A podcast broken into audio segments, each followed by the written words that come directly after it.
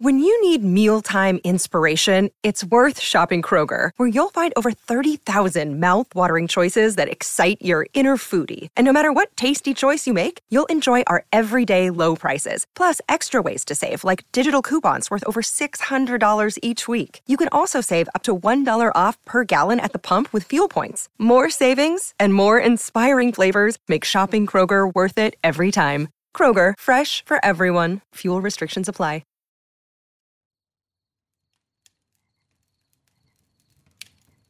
Hola de nuevo, ¿cómo estás?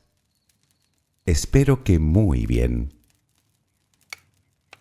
Muchas veces hemos hablado en este canal del optimismo y del pesimismo, y supongo que a estas alturas ha quedado meridianamente claro que, de forma genérica, siempre será mejor vivir con el primero que con el segundo. El optimismo te da esperanza, ilusión, motivación, por el contrario, el pesimismo suele traer, entre otras cosas, desasosiego, ansiedad, desmotivación y hasta depresión si te descuidas. Sin embargo, tampoco nos engañemos. Los extremos no son buenos, ni hacia un lado ni hacia el otro. Todo en exceso puede terminar siendo contraproducente.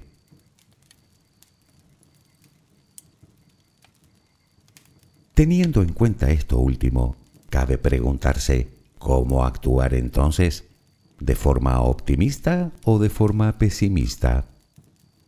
Pues como decía el célebre Aristóteles, en el término medio está la virtud. Pero espera, ¿me estás diciendo que también hay que ser pesimista? No exactamente. Estoy diciendo que a veces un poco de pesimismo puede ser de utilidad pero solo un poco, no saquemos las cosas de quicio.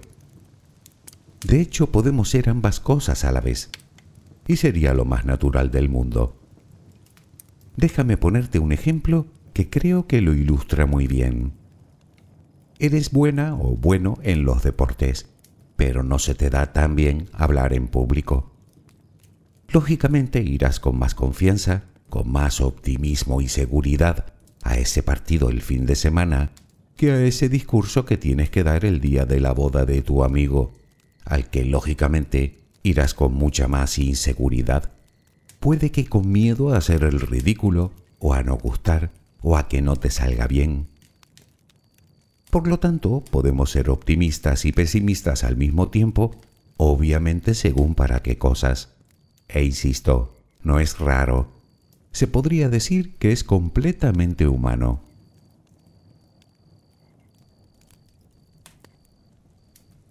Y es que hoy vamos a hablar de un pesimismo que podríamos decir que es adaptativo, aunque también puede ser perjudicial, dependiendo sobre todo de su grado de intensidad y de cómo lo gestionemos. Hablaremos de lo que llaman pesimismo defensivo. ¿Qué es eso? Te preguntas pues algo de lo que nadie escapa, al menos alguna vez en la vida. Ni tú, ni yo, ni ninguna persona, por mucha autoestima que tenga o por muy optimista que sea.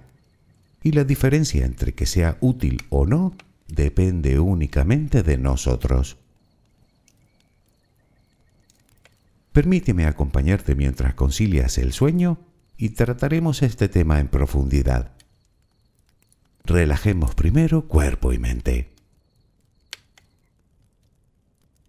Busca la posición que te resulte más cómoda para dormir, con la que te sientas más a gusto. Recuerda que siempre puedes colocarte boca arriba, con los brazos a los costados y con las piernas ligeramente separadas. Cierra los ojos si aún no lo has hecho. Intenta que los párpados estén lo más relajados posible. Toma aire profundamente por la nariz. Reténlo un par de segundos y suéltalo lentamente. Lo hacemos otra vez, pero en esta ocasión con la respiración abdominal. Inspira, reténlo Suelta.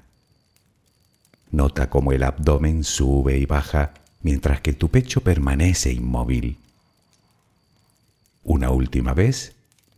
Inspira, reténlo y suelta.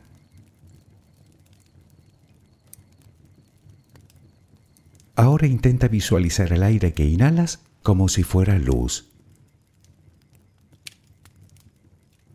Cada inspiración entra un poco de luz en tu interior y con cada exhalación sale todo lo que intoxica tu vida, todo lo que contamina tu mente y tu espíritu.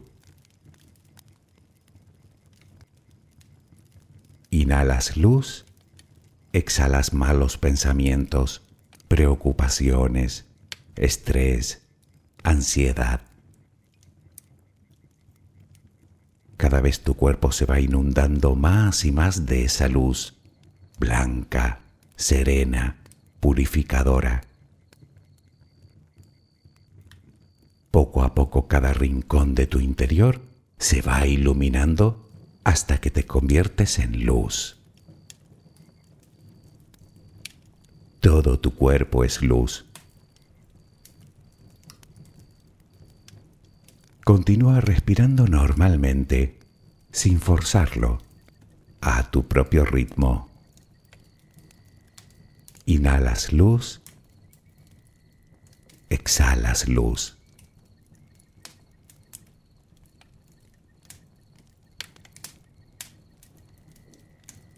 Ahora comenzaremos a relajar todo nuestro cuerpo. Empezamos por los pies. Nota cómo se relajan. El pie derecho. El pie izquierdo.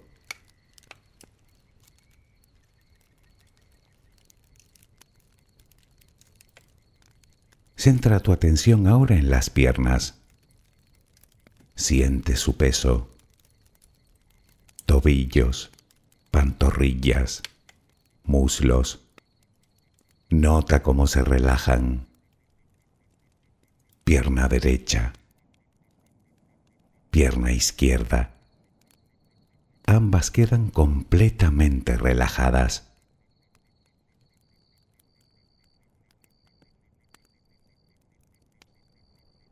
Toma conciencia de tu cadera Sientes cómo se relaja, cómo se relajan tus glúteos.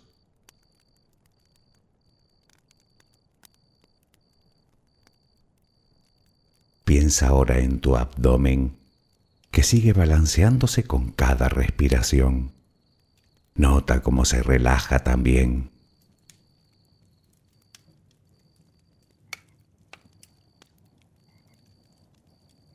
Tu pecho que permanece inmóvil también se va relajando.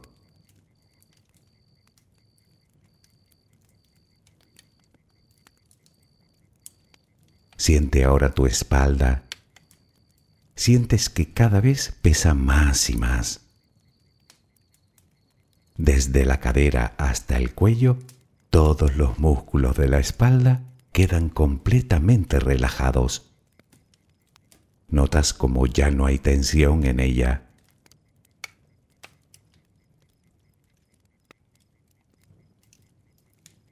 Notas los hombros que lentamente se van relajando también. Nota cómo caen.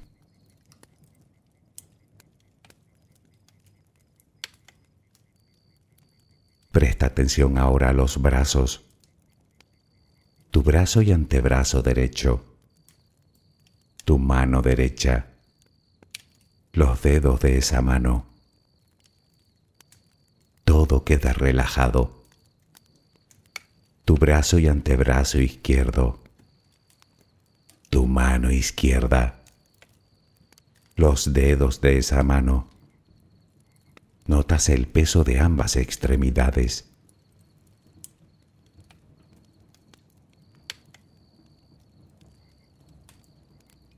Dirigimos ahora nuestra atención al cuello. Visualízalo. Notas cómo los músculos se van relajando también.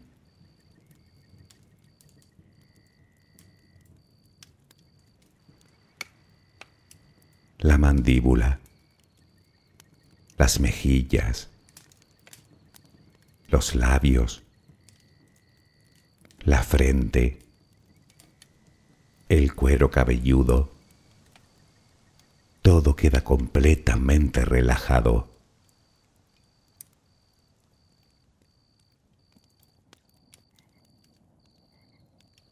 Sigue respirando, lenta y serenamente.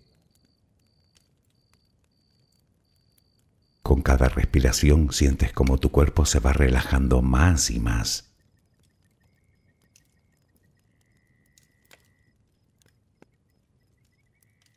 Siente cómo resplandeces de paz, de bondad, de gratitud, de calma, de compasión, de amor. Continúa respirando suavemente. Recuerda que ahora eres luz. Solo respira tranquilamente.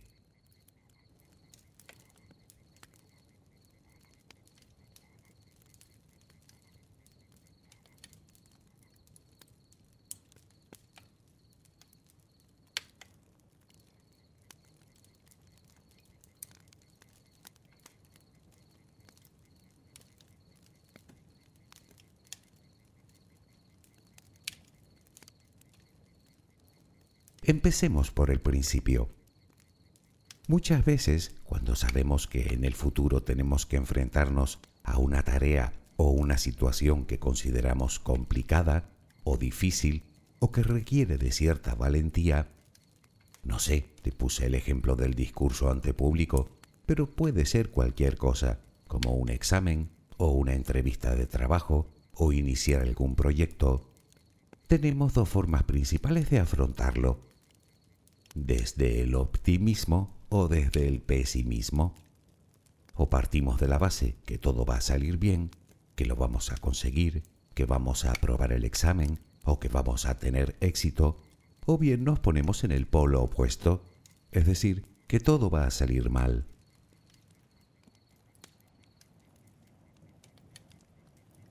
Sin embargo, como comentamos al principio, Ambos extremos pueden ser perjudiciales para la consecución de un objetivo, y el motivo es razonablemente sencillo.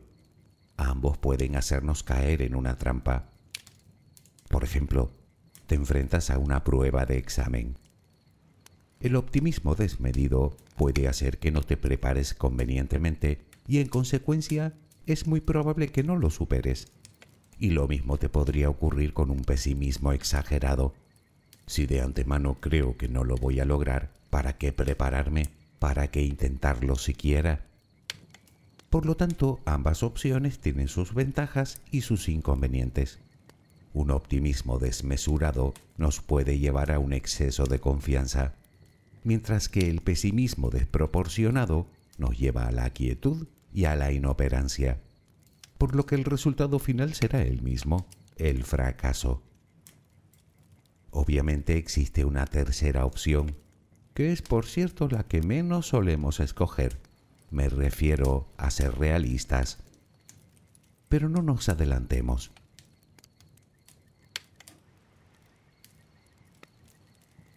El pesimismo defensivo es una forma que tenemos los seres humanos de defendernos por medio de una actitud negativa. Defendernos de la frustración, de la decepción, de la desilusión, de la incertidumbre. Obviamente no podemos conocer el resultado porque el futuro es del todo incierto, pero siendo pesimistas, cuando ocurra lo peor, no nos sentiremos decepcionados, puesto que al fin y al cabo es el resultado que esperábamos, dando cumplimiento así a nuestras expectativas. De alguna manera nos estamos, como se suele decir, curando en salud nos estamos preparando para el peor escenario posible. O dicho propiamente, nos estamos protegiendo contra el fracaso y contra el sufrimiento que produce, como si el fracaso doliera menos pensando de esta manera. La pregunta es, ¿realmente duele menos? Lo que nos lleva a otra pregunta. ¿esta actitud es buena o es mala? Bueno, depende. Como te dije antes, el pesimismo defensivo puede llevarte tanto al éxito como al fracaso. Y lo que separa un resultado del otro es una línea muy delgada. Es por eso que puede ser adaptativo o desadaptativo en base a cómo lo gestionemos.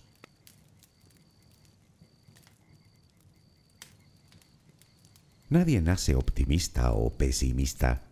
Esas son conductas que vamos adquiriendo con los años, con las experiencias vitales y con nuestros aprendizajes. Son modos de pensar que se instalan en nuestra cabeza y ni siquiera son estáticos, puesto que evolucionan con el paso del tiempo, en función del esfuerzo que el individuo haya tenido que realizar para acometer distintas situaciones a lo largo de su vida. En cualquier caso, dichas conductas están estrechamente ligadas con dos aspectos muy importantes de nuestra personalidad, que además suelen ir siempre aparejados. Por un lado está nuestro autoconcepto, es decir, cómo nos vemos a nosotros mismos, y por otro nuestra autoestima.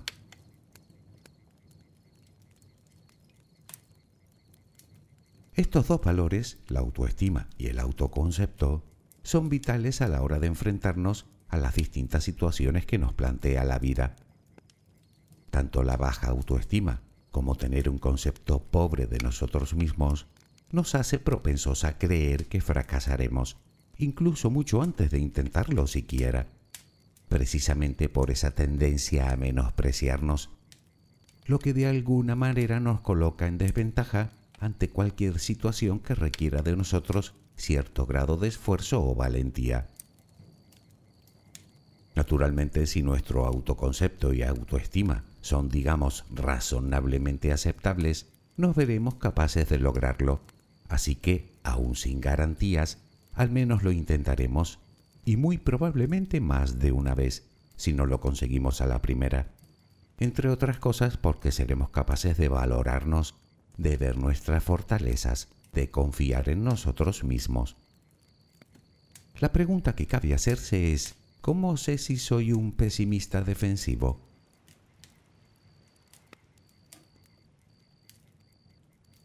Por norma general, el pesimista defensivo suele sufrir una serie de síntomas que se caracterizan fundamentalmente por el miedo al fracaso y por la escasa confianza que tiene en sus propias habilidades. Tanto es así que se sorprenden cuando las cosas salen bien. Cuando no logran el objetivo marcado, suelen utilizar todo tipo de excusas para autojustificarse. Además, centran su mente solo en las dificultades y en los posibles resultados negativos, y del pasado parecen recordar únicamente los momentos en los que fracasaron, restando importancia a los éxitos que obtuvieron.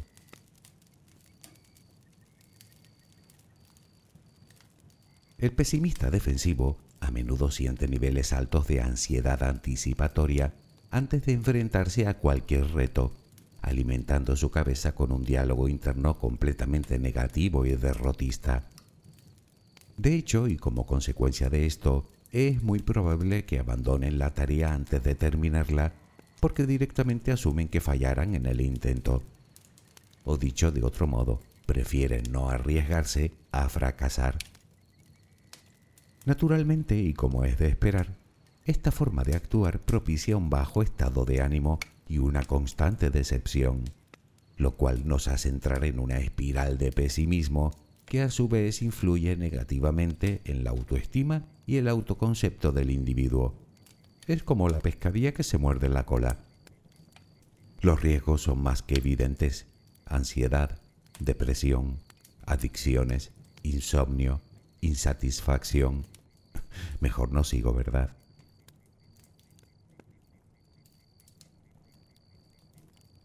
Hasta aquí hemos hablado del pesimismo defensivo perjudicial o desadaptativo. Sin embargo, al principio te dije que el pesimismo defensivo puede ser hasta cierto punto bueno, es decir, que también puede ser adaptativo. ¿A qué me refiero? Bueno, existen dos formas de proceder. Una ya la hemos visto. No hago, no fallo. No me arriesgo, no fracaso. En este caso el pesimismo defensivo lo único que consigue es detenernos y debilitarnos.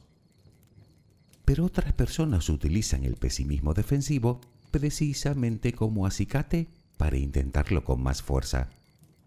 Pongamos el mismo ejemplo del examen. Para unas personas, creer que les va a costar demasiado les desmotiva, así que de entrada lo dan por perdido. Poco a poco van bajando su rendimiento hasta que abandonan el estudio. Pero otras, conscientes del esfuerzo que supone aprobarlo, se preparan más y mejor. Es decir, que procuran esquivar el fracaso esforzándose más, trabajando más, poniendo en práctica toda clase de estrategias para evitar precisamente ese posible fracaso, por lo que en muchas ocasiones su rendimiento es incluso superior al de las personas optimistas. A estas personas el pesimismo defensivo les motiva y les fortalece.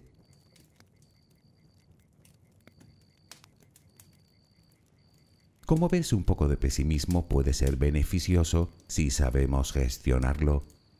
Digamos que podemos hacer que juegue a nuestro favor y no en nuestra contra, que dicho sea de paso suele ser lo más habitual. La cuestión es cómo hacerlo. Pues para empezar intentando ser realistas y en varios aspectos. Primero, estableciendo metas realistas, es decir, persiguiendo objetivos alcanzables y si son ambiciosos, que pueden serlo, desmenuzándolo en metas más pequeñas. Pero ser realistas no acaba aquí. Estarás de acuerdo conmigo que tanto buscar la perfección como evitar el error tampoco son precisamente actitudes que nos conduzcan por el camino correcto. Cometeremos errores, todos los cometemos, fallaremos, pero ese no es el problema. El problema aparece cuando nos rendimos, porque entonces sí que habremos fracasado por completo. Como te digo siempre, mientras no te rindas sigues en el partido. Mientras no bajes los brazos, siempre queda espacio para el éxito. Y si no, para intentarlo de nuevo, para insistir, para perseverar.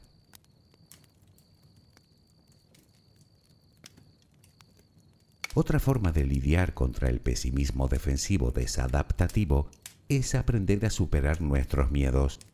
Y ojo, que superarlos no significa dejar de tener miedo, significa afrontarlos.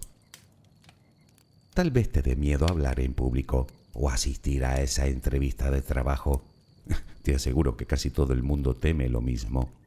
Así que la cuestión no es eliminar el miedo, sino atreverte, ser valiente. ¿Cómo? Convirtiendo ese pesimismo desadaptativo en adaptativo. Por ejemplo, si tienes que dar una charla en público, puedes preparártela bien, ensayarla tantas veces como sea necesario hasta que te salga como quieres. Y así con todo, con la entrevista, con el examen, o con lo que quiera que decidas hacer, o al menos con todo lo que puedas controlar, que no es otra cosa que a ti, tus acciones, tu esfuerzo, tu voluntad, tu ilusión, tu actitud. Dicho con otras palabras, esforzándote, comprometiéndote con tu objetivo, el que sea, y naturalmente arriesgándote. Eres más capaz de lo que imaginas. Solo tienes que convencerte de que lo eres. Y me temo que la única manera que tienes es demostrándotelo.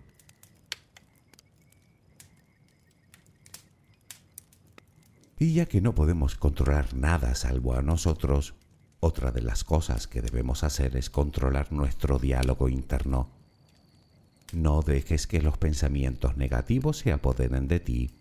Sustitúyelos por pensamientos positivos o al menos por razonamientos más realistas.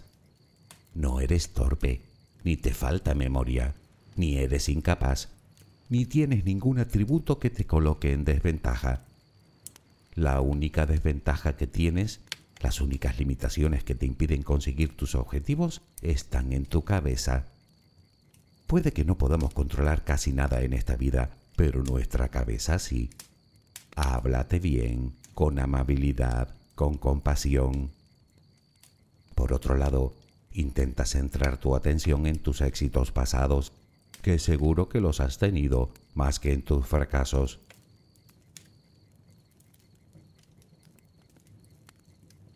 También puedes canalizar de alguna manera el pesimismo realizando otras actividades que realmente se te den bien, como cualquier afición que te guste, con la que disfrutes y con la que te sientas segura o seguro. Mientras tengas la cabeza ahí, el pesimismo pasará a un segundo plano y te recargarás de energía para volver al trabajo. Y ya de paso, cámbiate la etiqueta de persona pesimista. No tienes por qué serlo.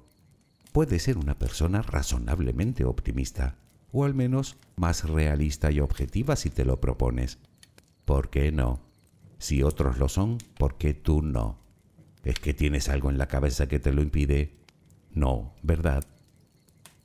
Y hablando de esto, rodéate de gente positiva, y si no al menos de gente perseverante, de personas dispuestas a perseguir sus objetivos y sus sueños. Muy probablemente te contagien sus ganas y su determinación.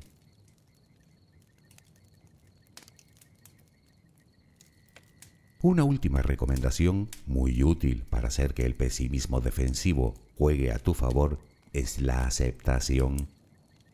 Se trata de aceptar no solo nuestras fortalezas, sino también nuestras debilidades, tanto nuestras virtudes como nuestros defectos, lo que tenemos bueno y lo que tenemos que mejorar. Por supuesto, aceptar también que no siempre van a suceder las cosas como deseamos y que el fracaso es parte de la vida tanto como las decepciones y frustraciones. Aceptar también que los contratiempos no son fracasos, son solo eso, contratiempos, que nos encontraremos un buen montón de ellos por el camino, pero que muchas veces se pueden superar si ponemos empeño y esfuerzo.